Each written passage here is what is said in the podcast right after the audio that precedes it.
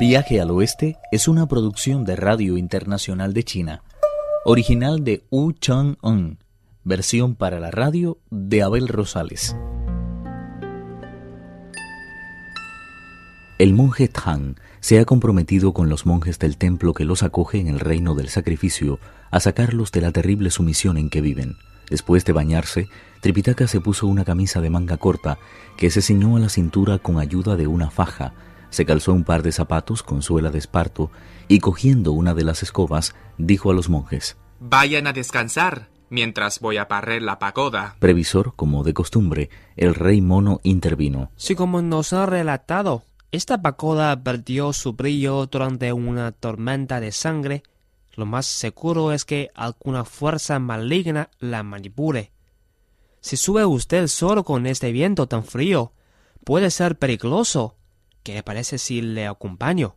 Excelente. Antes de poner manos a la obra, se dirigieron a la nave principal, encendieron fuego nuevo y quemaron un poco de incienso. Tripitaka de rodillas ante la imagen de Buda oró. Su discípulo Chen Xuanzang ha sido enviado por el gran emperador de los Tang en las tierras del este a presentar sus respectos a Tadagada y a suplicarle que me haga entrega de las escrituras sagradas. Al llegar a este monasterio de la Luz Dorada, en la ciudad del reino de sacrificio, sus monjes me han informado que el aura que lo envolvía se disolvió tras una extraña lluvia de sangre que cayó en la primera noche del invierno. El rey los acusó de ser ellos los culpables de tan peculiar fenómeno y los cubrió de ignominia. Por eso he decidido barrer la pagoda y tratar de descubrir de qué se trata. Le suplico que, haciendo uso de su insondable sabiduría, me revele la fuente de suceso tan lamentable, para que sean castigados los culpables y los inocentes recobren su perdida dignidad. Seguidamente abrió la puerta de la torre y empezó a barrerla desde el primer peldaño acompañado por el peregrino. Era tan alta que parecía estar apoyada en el suelo de los cielos. Aunque ya no poseía luz propia, su colorido era tan vivo que parecía una montaña de oro cubierta de seda. Pese a todo, las lámparas que había en las paredes de cada rellano aparecían cubiertas de un polvo espeso. El monje Tang limpiaba con esmero un tramo de escalera antes de pasar al siguiente. Cuando llegaron al séptimo, era la hora de la segunda vigilia y el maestro comenzó a sentir cansancio en los brazos. Veo que está cansado. ¿Por qué no se sienta y me deja barrer a mí? Es preciso que termine de barrer para dar cumplimiento a lo que en su día prometí. Pero después de barrer tres tramos más, empezaron a dolerle de tal forma las piernas y la espalda que tuvo que sentarse a descansar justamente al final del décimo tramo. Ukon, si no te importa, barre tú los tres tramos que quedan y en cuanto hayas terminado, bajamos. Complacido, el peregrino barrió el undécimo tramo y comenzó el duodécimo. En ese momento, oyó a alguien hablando en lo alto de la torre y se dijo ¡Qué cosa más rara! Es casi la hora de la tercera vigilia. ¿Cómo es posible que alguien esté hablando ahí arriba? Tiene que ser alguien que no se encuentre en sus cabales. Voy a ver de quién se trata. Agarró la escoba y se la puso debajo del brazo. Saliendo con cierta dificultad por una de las ventanas, se elevó hasta lo alto de una nube. Desde allí vio sentados en la decimotercera posición de la torre a dos espíritus que estaban charlando tranquilamente delante de una cacerola de arroz y de un barreño lleno de vino. Valiéndose de la magia, el peregrino dejó a un lado la escoba, sacudió con fuerza la barra de los extremos de oro y poniéndose de pie entre los dos diablillos, exclamó Así que son ustedes los que han robado el secreto de este monasterio. Aterrados, los dos diablillos dieron un salto y lanzaron contra el peregrino la cacerola y el barreño, que se hicieron polvo al chocar con la barra de los extremos de oro. Valiéndose de la magia el peregrino, los agarró con una sola mano y los llevó hasta el décimo tramo de escalera. Maestro, acabo de capturar a los ladrones del secreto del monasterio. Tripitaka, quien se había quedado adormilado en uno de los escalones, dijo ¿Dónde los has encontrado? Se estaban divirtiendo en lo alto de la torre, y bebiendo. Me monté en una nube y les corté la retirada. Ha sido facilísimo. Si no he acabado con ellos es porque quiero arrancarles una confesión completa. Por eso los he traído hasta aquí, Vamos a saber de dónde son y en qué lugar han escondido el tesoro que aún estamos buscando. Terriblemente asustados, los espíritus explicaron que estaban en ese lugar por orden del rey dragón de todos los espíritus, cuyo palacio se encuentra en el fondo del lago de la ola verdosa en el corazón mismo de la montaña de las rocas esparcidas.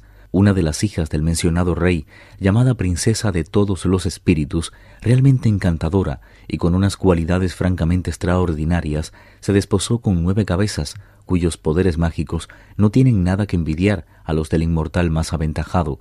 Hace dos años hizo caer sobre este monasterio una lluvia de sangre que acabó con su aura.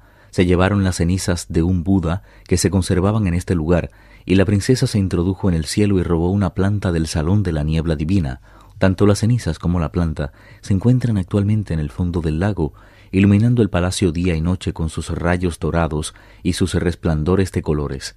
El espíritu de la anguila explicó. Hace poco oímos comentar que un tal Sun Wukong se dirigía hacia el paraíso occidental en busca de escrituras sagradas como se trata de un tipo con unos poderes mágicos inigualables, al que le encanta meterse en los asuntos de los demás, se nos ordenó que viniéramos a patrullar la zona y que diéramos la voz de alarma en cuanto apareciera ese Sun Wukong. No me extraña que el rey Toro asistiera el otro día a uno de sus banquetes. No había acabado de decirlo cuando aparecieron Pachié y otros monjes jóvenes con dos lámparas.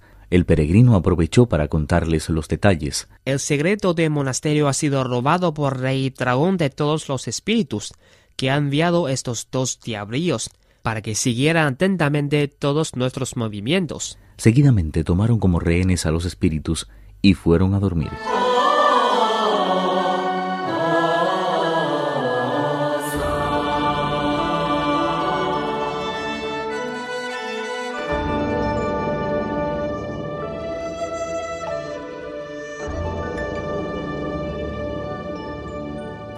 Al día siguiente el monje Tang dijo, Voy a ir con Wukong a ver al rey y pedirle que nos selle los documentos de viaje. Se puso la túnica de los bordados y el sombrero bairocana, se dirigió hacia la puerta seguido del peregrino, que se arregló lo mejor que pudo la piel de tigre y la camisa de seda.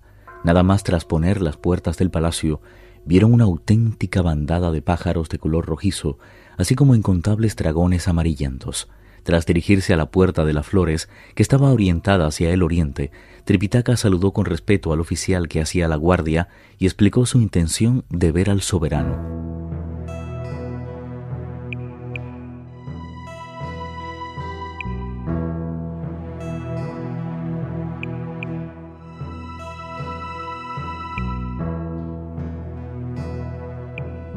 El rey ordenó que fueran conducidos inmediatamente a su presencia, al ver al peregrino, que caminaba justamente detrás del maestro, todos los funcionarios civiles y militares empezaron a temblar. Algunos opinaban que se trataba de un mono que había abrazado la religión, mientras que otros pensaban que era simplemente un monje con la cara de un dios del trueno. Nadie se atrevía, de todas formas, a mirarle directamente a los ojos. Mientras el maestro presentaba sus respetos al soberano, él permaneció totalmente inmóvil, con las manos entrelazadas en señal de respeto. Tripitaka dijo, Su humilde servidor se dirige hacia el monasterio de Trueno, en el paraíso occidental, a presentar sus respectos al Buda y conseguir las escrituras sagradas. Por orden expresa del gran emperador de los Tang en las tierras del este del continente austral.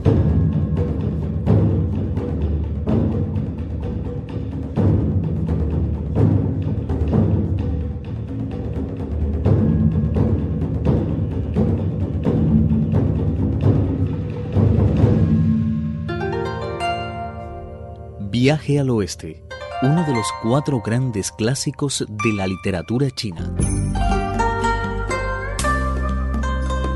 Versión para la radio, Abel Rosales. Actuaron en este capítulo Pedro Wang, Alejandro Li y Noelia Xiaolin. Esta es una realización de Abel Rosales, quien les habla, para Radio Internacional de China.